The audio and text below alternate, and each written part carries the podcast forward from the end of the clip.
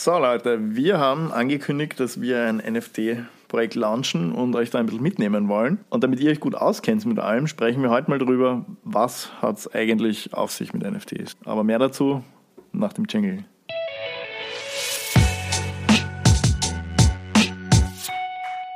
Wir sprechen jetzt darüber, was sind NFTs, wie funktionieren die Dinge, was ist beim Marketing grundsätzlich zu beachten. Also auf Details werden wir dann sowieso noch eingehen in weiteren Episoden. Warum ist Marketing überhaupt wichtig? Was hat es schon für Erfolgsstories gegeben? Wie haben die funktioniert? Was sind die Gründe, warum Leute das kaufen und so weiter? Starten wir gleich direkt rein, oder? Einverstanden? Natürlich. Passt. Kommen wir mal zum Namen. Also NFT steht für Non-Fungible Token. Fungible, zu Deutsch fungibel, äh, bedeutet im Grunde nichts anderes, als dass es austauschbar, ersetzbar und die sind eben nicht austauschbar, nicht ersetzbar. Das heißt, ich kann jetzt nicht sagen, ich tausche jetzt diesen NFT auf zwei Hälften von einem anderen NFT, weil es diesen NFT einfach nur einmal gibt und nur dieser eine Token äh, in dieser Art und Weise so existieren kann. Ich meine, da muss man noch hinzufügen, also was in einem NFT drin ist. Im Endeffekt, wenn du zum Beispiel ein NFT-Bild kaufst, in diesem Token ist einfach nur eine URL drinnen, die auf einen Server zeigt, der dieses Bild darstellt. Die Serverbetreiber können einfach den Server offline nehmen und dann hast du einen Token mit einer URL, die nicht funktioniert. Also das ist so der Grundgedanke und jetzt fragen sich sicher alle so, okay,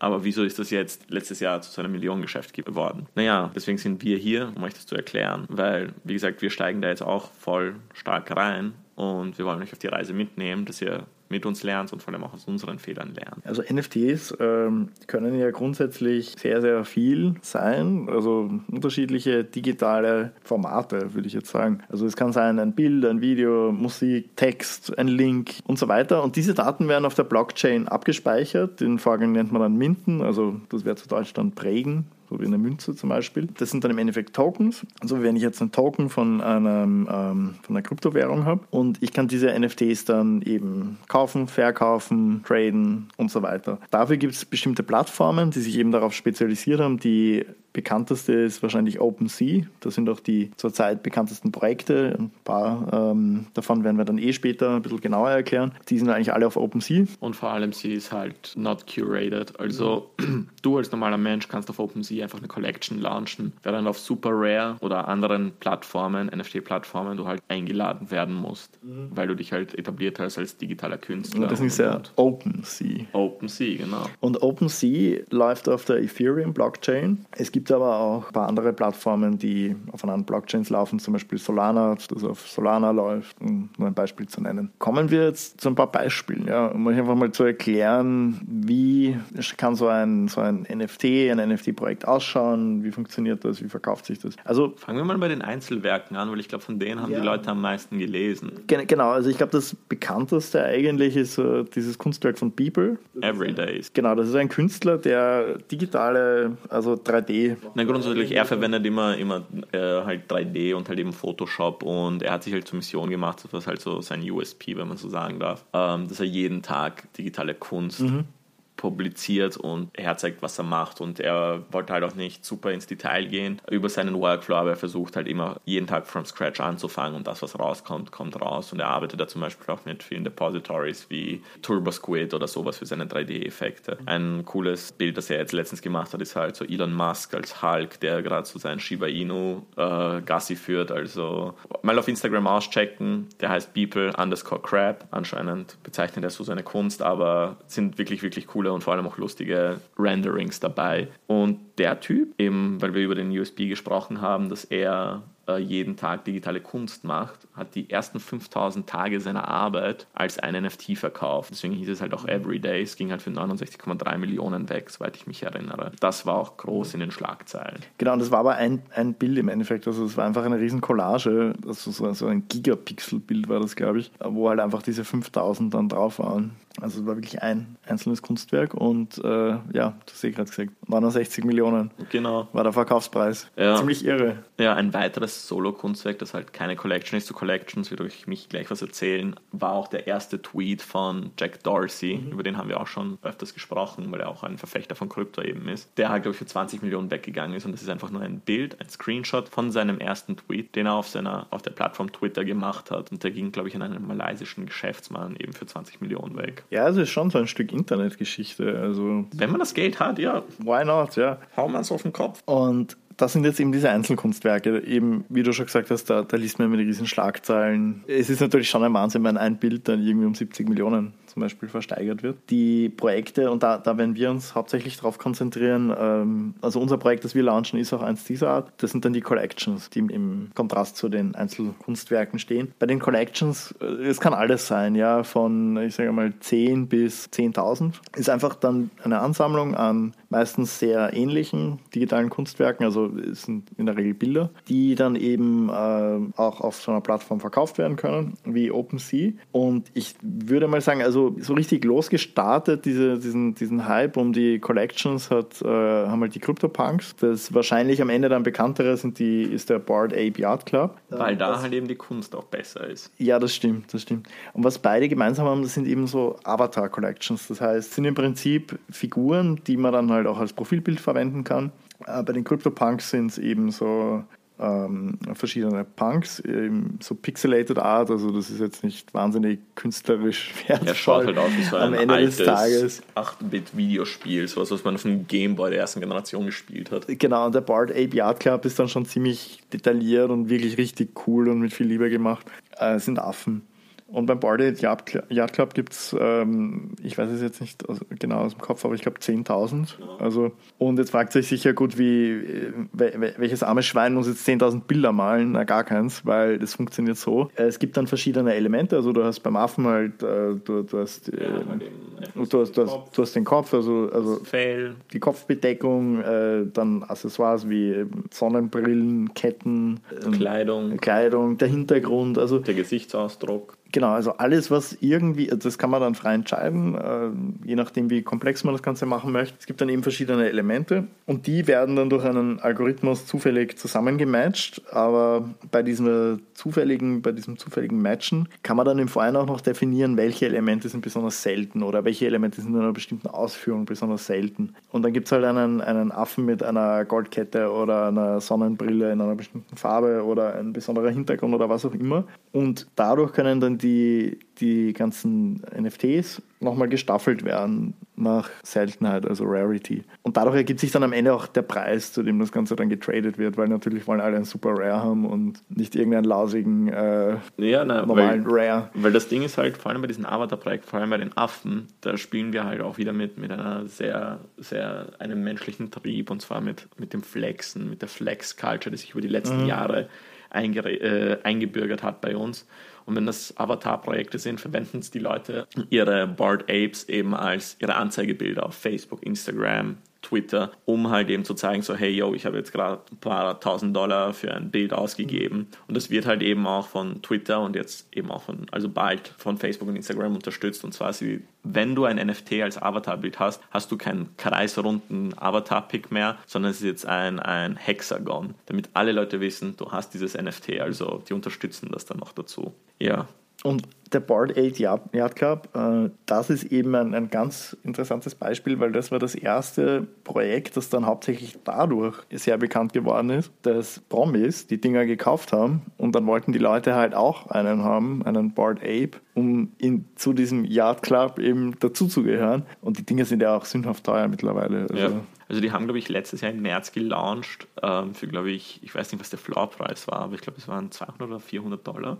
Sowas in die Richtung. Und jetzt werden die halt wirklich schon um, ich, weiß nicht, ob sie schon bei den Millionen sind, Ja, also die teuersten, also die seltensten auf jeden Fall, beziehungsweise auch wenn einer dann eben irgendwem Bekannten gehört hat, dann, wir haben eh vorher darüber gesprochen, also die werden ja jetzt noch nicht unbedingt verkauft, also wenn jetzt Eminem irgendwie, Eminem hat letzte Woche gerade den ersten gekauft, ja, nicht, okay, weil der ihm ähnlich schaut. aber wenn der den jetzt kauft, also der, der wird ihn jetzt nicht sofort wieder hergeben, sondern auch mal warten, äh, ob der dann vielleicht ein paar Millionen mehr wert ist in drei, Genau, ja, na, da, da sind wir eigentlich eh schon bei dem Thema so, wozu kauft man eigentlich ein NFT oder was für, was für Gründe für NFTs, um NFT zu kaufen, gibt es. Da wäre es zum Beispiel, first of its kind. Da wären wir jetzt halt bei dem Twitter-Tweet von Jack Dorsey. Das war der erste Tweet, das war der first of its kind mhm. und der Beweis dafür ist halt dieses Bild, dieser Screenshot, der als NFT verkauft wurde. Weiteres hast du schon angesprochen, ist halt die Ownership History. Also wenn jemand ein NFT, irgendein Promi oder halt einer deiner Helden oder irgendwer Wichtiges ein NFT besessen hat und das jetzt am Markt ist, weil du kannst dir auf der Blockchain alles ansehen, wem was gehört hat. Und dann ist es natürlich auch super viel wert für den Besitzer, wenn er sich halt irgendwie mit dem Vorbesitzer auf irgendeiner Ebene identifiziert oder beziehungsweise ihn irgendwie vergöttert, wenn das halt diese mhm. Promi-Culture ist. Ähm, weiteres ist halt eben Zugehörigkeit, das hast du auch schon gesagt. Also ein großer Erfolg von Basie ist halt eben dadurch, dass Promis gekauft haben und alle Leute im selben Club sein wollen wie eben Eminem, Jimmy Fallon, Post Malone. Weiters ist aber dann auch noch der Real das Real Life Utility. Also viele der Projekte, die angefangen haben, letztes Jahr im März hochzukommen, hatten halt noch kein Real-Life-Utility, mhm. aber jetzt ist es unabdingbar für ein erfolgreiches NFT-Projekt, dass es auch ein Real-Life-Utility mhm. gibt. Da haben wir auch ein cooles Beispiel mitgebracht. Ja. Ähm, und zwar diese Collection heißt Marine Marauders, ist auch ein, eine Avatar-Collection und zwar sind das Haie, die auch ziemlich cool ausschauen, muss man schon sagen. Und wenn du einen Hai kaufst, dann bekommst du als Airdrop, weiterer Begriff, der wichtig ist, also ein Airdrop ist eine, quasi ein, ein, ein Geschenk. Also wenn du einfach dann gratis was ähm, geschickt geschickt bekommst, weil du eben ein NFT gekauft hast, zum Beispiel. Und dann haben die Leute, die einen NFT gekauft haben, einen Marine Marauder, haben dann ein, als Airdrop ein Zertifikat bekommen von, äh, ich weiß jetzt nicht, ob es Greenpeace oder eine, eine Umweltschutzorganisation oder eine Tierschutzorganisation,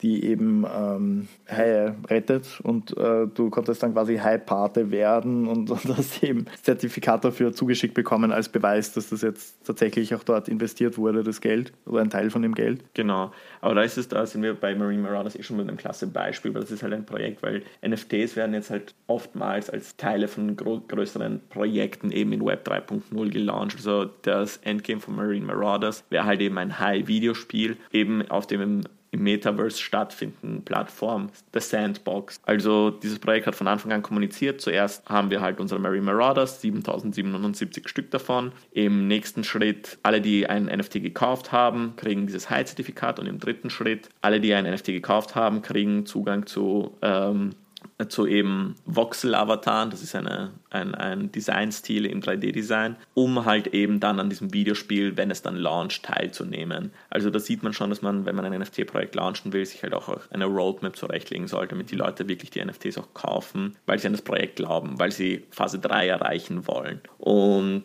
und dann ist es halt auch erst meiner Meinung nach richtig ein Projekt. Davor ist es einfach wirklich nur eine Ansammlung an Bildern, Genau. die du halt kaufen kannst oder nicht. Und dann werden die Leute das auch nicht kaufen, wenn da nicht mehr dahinter ist als hübsche Bilder. Jetzt haben wir sehr viel darüber gesprochen, was macht ein NFT-Projekt äh, grundsätzlich mal, ja, was, was macht es wirklich zu einem Projekt? Was sind Gründe, warum die Leute da investieren und so weiter? Ich glaube, wir sollten jetzt noch kurz sprechen über, über zwei Themen, Marketing und Kosten das ist ja auch äh, die Frage, wie, wie gehe ich das dann an? Also jetzt habe ich mein, mein Projekt, meine Collection, ich habe mir überlegt, wie, äh, was ich damit erreichen möchte, was, was, die Roadmap ist. Genau, was die Roadmap ist, was im Idealfall auch ein, ein Real-Life-Use ist von dem Ganzen. Also dass ich jetzt eben nicht nur digital Kunstwerke verkaufe, sondern den Leuten auch was biete, was darüber hinausgeht. Und dann geht es an die Bewerbung. Und da ist es ganz spannend, dass wir das auch jetzt kennengelernt haben.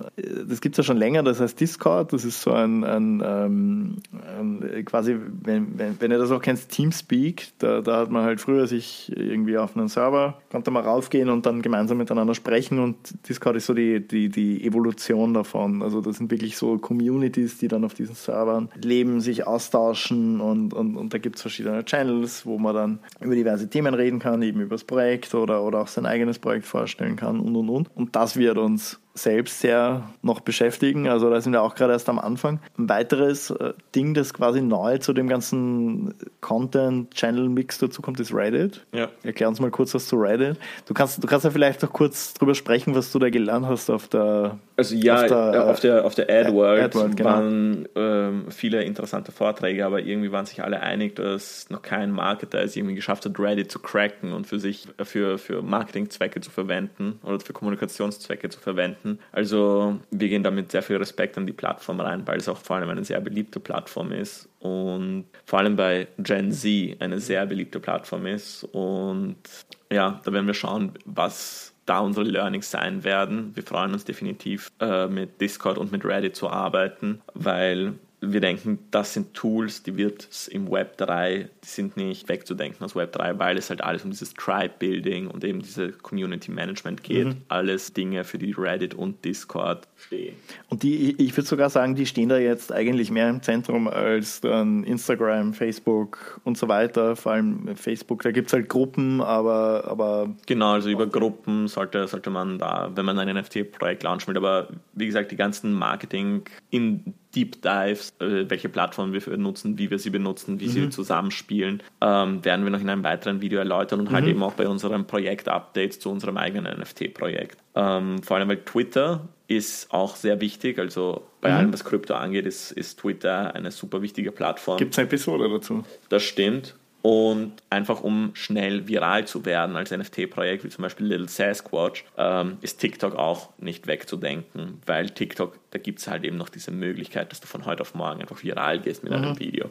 Ja. Instagram ist auch super geeignet, weil es einfach so eine visuelle Plattform ist. Also du kannst ja jetzt nicht einfach nur Text veröffentlichen, wie es halt auf Facebook, Twitter. Genau, und es, wie wir seit, seit, seit ein paar Tagen wissen, arbeiten Facebook und Instagram an denselben NFT-Implementierungen, Twitter jetzt schon teilweise online hat. Deswegen, man muss eh am Ende des Tages jede Plattform bespielen, vor allem weil jetzt die Unterstützung für NFTs auch kommt. Ähm, aber die, die, das größte Nugget, das wir euch vermitteln wollen, ist, es gibt auch noch mehr jetzt, wenn, wenn ihr auch in diesen Space einsteigen wollt, namentlich eben Discord, Reddit. Dazu aber mehr in, in kommenden Folgen. Ich glaube, was wir im Grunde genommen jetzt in dem Segment von dieser Episode damit sagen wollten, ist, weil es ja bei uns immer um Content Marketing geht, dass auch bei NFTs Content Marketing wirklich Gold wert ist. Und wir verfolgen damit ja immer zwei Ziele hauptsächlich: Entertain oder Educate.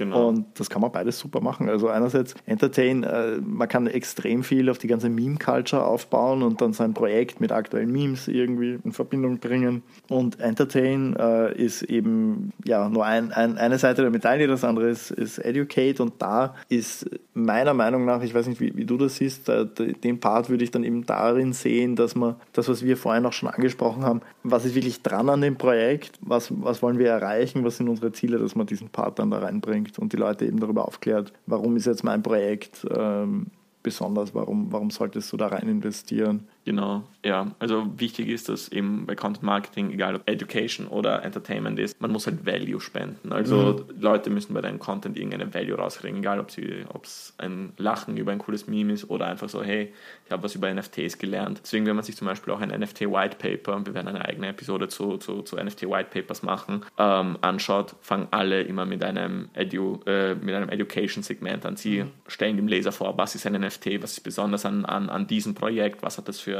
Wirkungen auf die Real Life, äh, auf das Real Life und auf weiteres. Also im Grunde genommen sind ja NFTs auch noch. Genau, ja. Aber ich glaube, was wir unterm Strich eben nochmal unterstreichen müssen, aber sonst wäre es ja auch nicht hier, wenn euch das nicht bewusst wäre. Marketing ist einfach unersetzlich bei NFT-Projekten. Also es reicht nicht, einfach jetzt auf OpenSea zu gehen, dort sein Projekt zu veröffentlichen und aufs Beste zu hoffen. Ja. Das, ist die Chance wahrscheinlich 1 zu einer Million, dass das irgendwas wird. Deswegen am Anfang sofort mit einbedenken, wie gehe ich mein Marketing an, was muss ich tun, wann muss ich es tun, wie muss ich es tun, damit das Ganze dann erfolgreich wird, bekannt wird und einfach die Message richtig vermittelt wird und dass sie überhaupt vermittelt wird. Genau, weil ein wichtigen Punkt, ähm, den wir noch nicht besprochen haben, ist, es gibt Startkosten bei NFTs, die sogenannten, wenn wir es vor allem auf Ethereum machen, der größten Blockchain, äh, auf der NFT laufen, gibt es horrende Gas-Fees, um ein einfach etwas auf die Blockchain zu bringen, um etwas ja. auf OpenSea zu listen.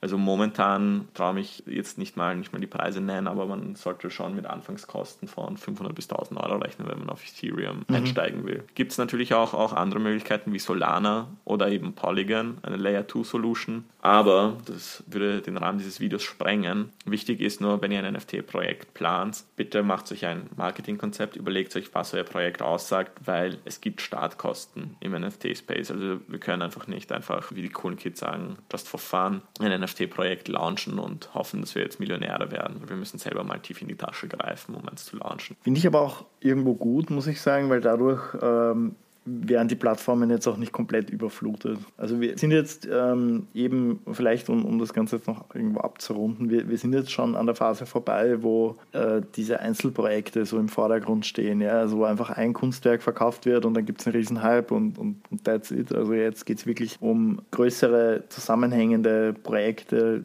die über eine längere Zeit laufen, die sich weiterentwickeln, wo es in verschiedenen Phasen vorgedacht und gearbeitet wird. Äh, also ich, ich denke mal, es wird, es wird auf jeden Fall dann ziemlich bald noch eine nächste Phase geben, wo, denke ich, der wo es dann wirklich in die, in die breite Masse auch reingeht, also wo es ja, also das sind sich, Thema wird. Da sind sich schon ziemlich viele von diesen, von diesen ganzen Krypto-Analysten und auch von den ganzen Wall Street Guys und Investoren einig. 2022 wird das Jahr, wo NFTs Mainstream werden. Aber um jetzt nochmal Gary Vee zu zitieren, 98% der NFT-Projekte werden fehlschlagen. Mhm. Also werden nicht abheben. Und ja, deswegen wirklich viel Denkarbeit in ein Projekt reinsteckt, wirklich Benefit, Real-Life-Use, eine Roadmap zu erstellen, die wirklich Menschen anspricht, mhm. die bereit sind, dann das Projekt zu unterstützen. Genau, was man aber auch sagen muss, es ist jetzt vermutlich noch um einiges einfacher, als es dann in einem halben Jahr bis in einem Jahr sein wird, weil wir jetzt eben, wie gesagt, zwar schon weggehen von diesem, ich habe die Möglichkeit, da einfach, äh, also einfach in Anführungszeichen ein Bild raufzuladen und dann kauft es irgendwer um eine Unsumme. Aus dem sind wir jetzt schon raus. Das Ganze wird jetzt immer, immer komplexer, langfristiger und größer, was die, was die Projekte angeht. Aber wir stehen da jetzt noch gerade am Anfang in der Mitte irgendwo, würde ich sagen. Und wenn ihr es tun wollt, dann jetzt. Ja. Es wird, es wird nicht einfacher über die Zeit. Also jeder, der jetzt an NFTs denkt, es ist ein Wettlauf gegen die Zeit und wir legen euch nahe, bekommt die Ärsche hoch. So mhm. wie wir. Genau. Und mit diesen motivierenden mhm. Worten äh, würde ich sagen, beenden wir die Folge auch wieder. Wir haben jetzt eh ein bisschen länger gesprochen als geplant. Hey, das ähm, ist SMP 2.0, es gibt keine Regeln hier, okay? genau. Nein, aber äh, es, also wir, wir hoffen, es war informativ und hilfreich für euch. Wenn ihr Fragen habt zum Thema NFT, bitte jederzeit melden. Wir haben immer ein offenes Ohr für euch. Wir wollen, wie gesagt, uns jetzt auch verstärkt dem Thema widmen. Das heißt, äh, vor allem Wünsche für zukünftige Episoden, also welche Bereiche interessieren euch besonders, sind auf jeden Fall willkommen. Wir können können ja auch einfach NFT-Projektanalysen machen und zu so schauen, wie machen die das, wie, wie, machen, mhm. wie agieren die auf Twitter, was passiert in Discord. Weil das Coole ist, bei ziemlich jedem NFT-Projekt kannst du einfach so ins Discord rein, mhm. weil das halt ihnen, ihnen zugutekommt. Genau, also schaut euch auch einfach Projekte mal an. Man kann überall easy teilnehmen. Also wie, wie du gerade gesagt hast, Kevin, einfach Discord und du bist schon mittendrin. Genau. Also in diesem Sinn, äh, wir haben immer noch eine Pandemie, deswegen bleibt es gesund. Ja. Meldet euch, schreibt uns einen Brief. Das müssen wir jetzt jedes Mal sagen. Weil jeder, der uns einen Brief schreibt, der kriegt eine Folge, die ihm gewidmet wird. Oder, oder, oder ein NFT-Airdrop, wer weiß. Irgendwas bekommen sie. Mhm. Irgendwas wird es geben. Irgendwelche geilen Goodies. Also, danke fürs Zuhören, Leute. Bis zum nächsten Mal. Ciao.